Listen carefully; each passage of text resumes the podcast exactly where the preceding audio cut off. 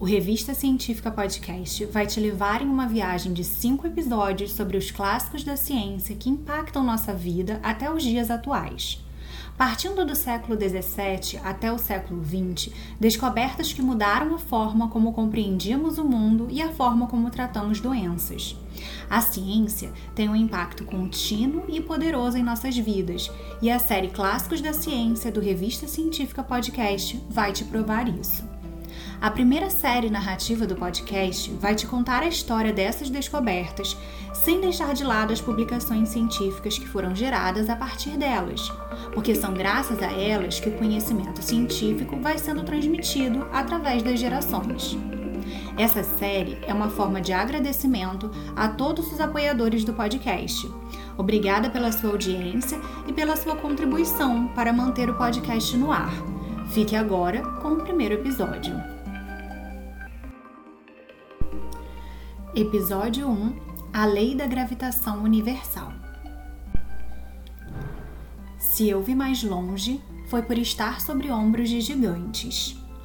A força que leva a maçã a cair não será a mesma que faz orbitar a Lua em torno da Terra?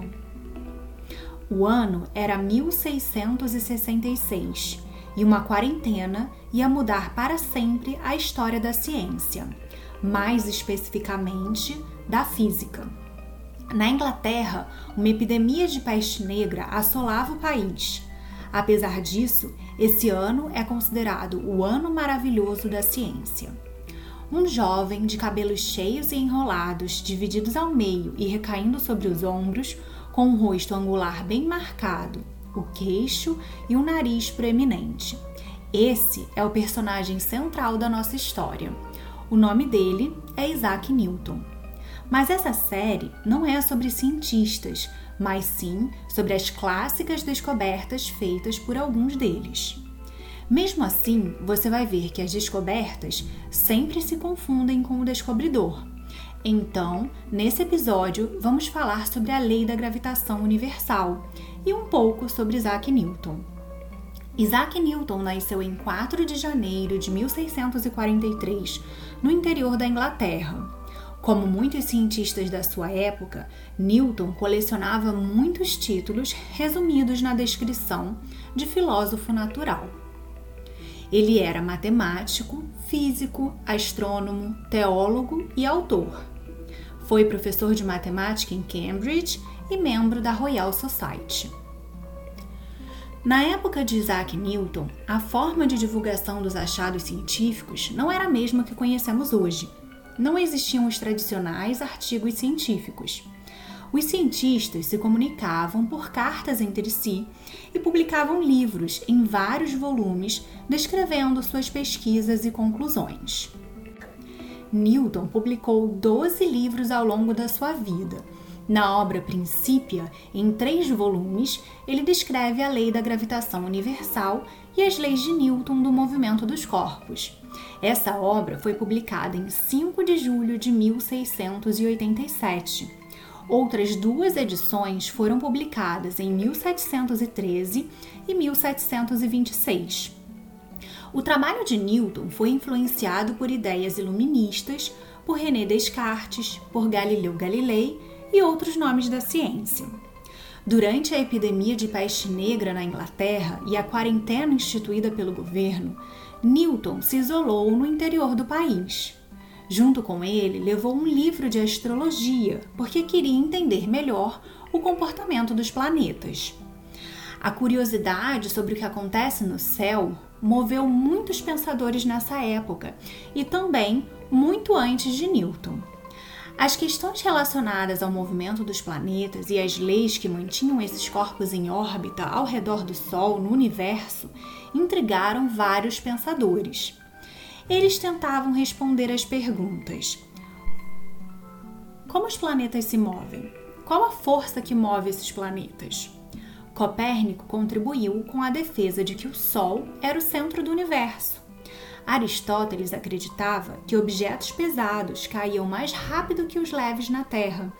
E Galileu Galilei contradisse Aristóteles, afirmando que todos os objetos caíam com a mesma aceleração, a menos que a resistência do ar ou alguma outra força os freasse. Até que Johannes Kepler se dedicou a encontrar leis precisas para os movimentos planetários, tentando explicar por que nós tínhamos a impressão, olhando da Terra, que alguns planetas estavam se movendo para trás. Kepler propôs três leis empíricas, ou seja, baseadas na observação, para o movimento planetário. A primeira lei das órbitas elípticas, a segunda lei das áreas e a terceira, que relacionava o tamanho da órbita e o período da órbita. Mas, como matemático, ele queria um modelo coerente com as medidas feitas. Isaac Newton se baseou nas teorias de Copérnico, Aristóteles, Galileu e Kepler para formular a lei da gravitação universal. É fantástico ver como uma descoberta tão disruptiva ilustra também a característica colaborativa da ciência. Mas, voltando ao livro de astrologia, Newton estava com muita dificuldade em entender os princípios propostos no livro e decidiu se dedicar ao estudo da matemática.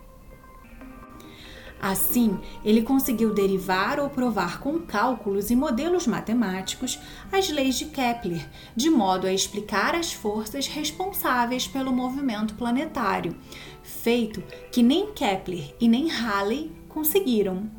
Foi Halley quem convenceu Newton a publicar tais descobertas, e foi assim que ele começou a escrever o Principia, ou Princípios Matemáticos da Filosofia Natural, onde ele expõe as três leis do movimento e a teoria da gravitação universal.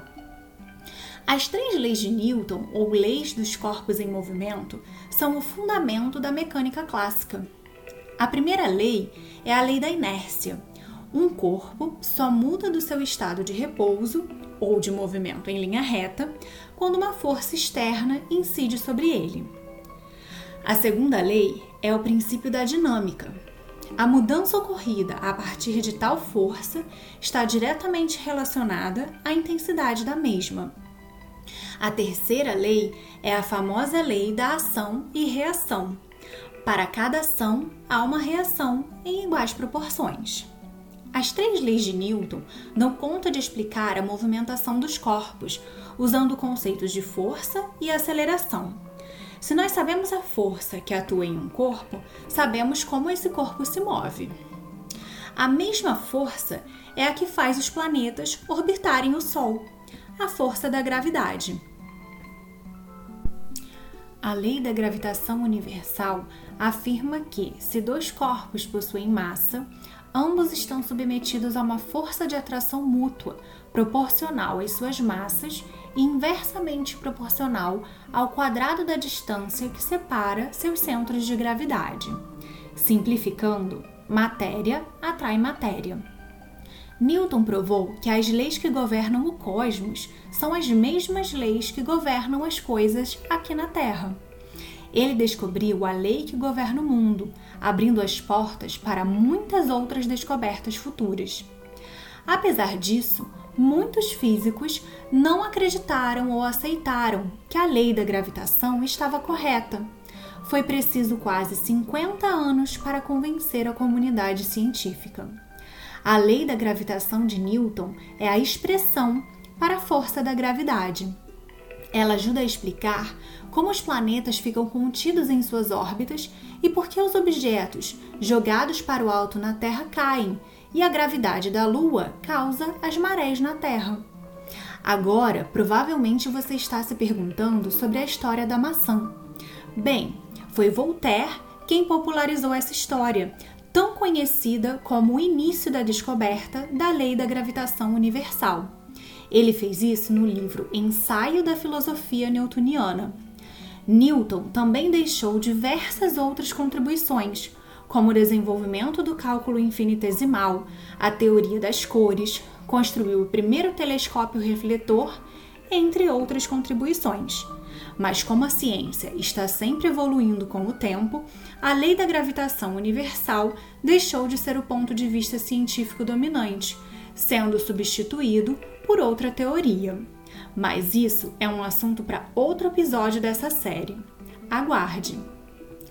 O próximo episódio da série sai na próxima segunda. Enquanto isso, acompanhe a gente no Instagram, revistacientifica.podcast. A série Clássicos da Ciência foi produzida como forma de agradecimento aos nossos apoiadores na campanha de financiamento coletivo do Apoia-se. Se você quiser se tornar um apoiador, acesse www.apoia.se barra Revista Científica Podcast. O roteiro, a apresentação e a edição do áudio foram feitas por mim, Luiz Hertal, e a revisão do conteúdo pelo Ronaldo Amaral.